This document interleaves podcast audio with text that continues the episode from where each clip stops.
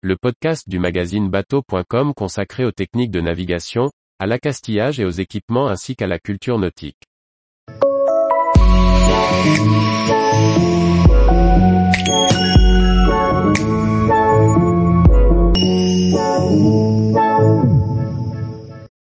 12 conseils pour entretenir le circuit d'eau douce de son bateau.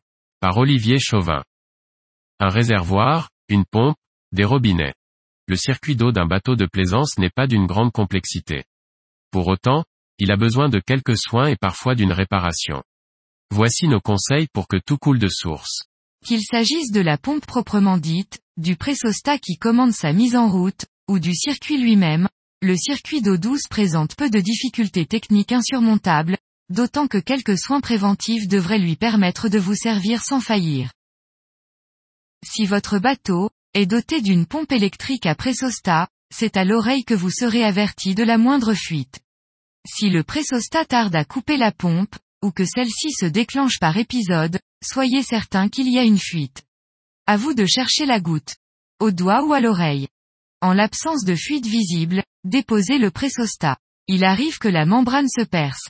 Dans ce cas, il faudra la changer, tout comme le petit interrupteur qui n'aura sans doute pas apprécié la baignade.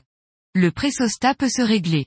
Une vis à son extrémité permet d'obtenir un démarrage franc et un arrêt rapide de la pompe.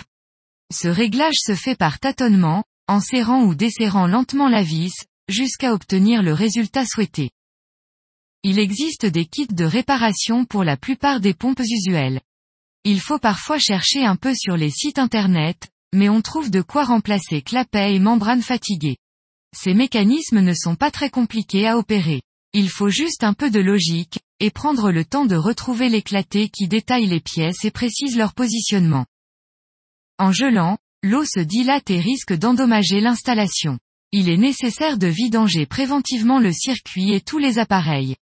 Si le circuit a été bien conçu, il dispose d'un robinet de purge situé au point bas. On s'assurera que le réservoir, la pompe, le réservoir tampon et le ballon d'eau chaude sont bien vides et que tous les robinets restent ouverts.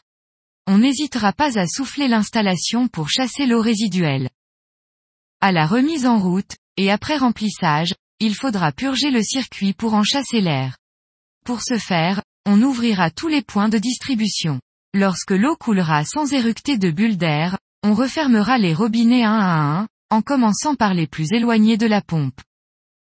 Les raccords métalliques plats se montent en intercalant un joint en fibre, tandis que les raccords plastiques sont équipés de joints en caoutchouc. Pour parfaire l'étanchéité, il est recommandé de garnir les filetages des raccords de quelques tours de ruban téflon enroulés dans le sens du vissage. Le serrage des écrous se fera toujours à l'aide de deux outils, l'un pour maintenir la partie fixe, et l'autre pour visser, ce qui évitera de créer des fuites en forçant d'autres points du circuit. Pour placer les colliers Serflex, on emploiera une clé à douille plutôt qu'un tournevis. C'est plus efficace, et beaucoup moins dangereux en cas de dérapage. Tous les jours, retrouvez l'actualité nautique sur le site bateau.com. Et n'oubliez pas de laisser 5 étoiles sur votre logiciel de podcast.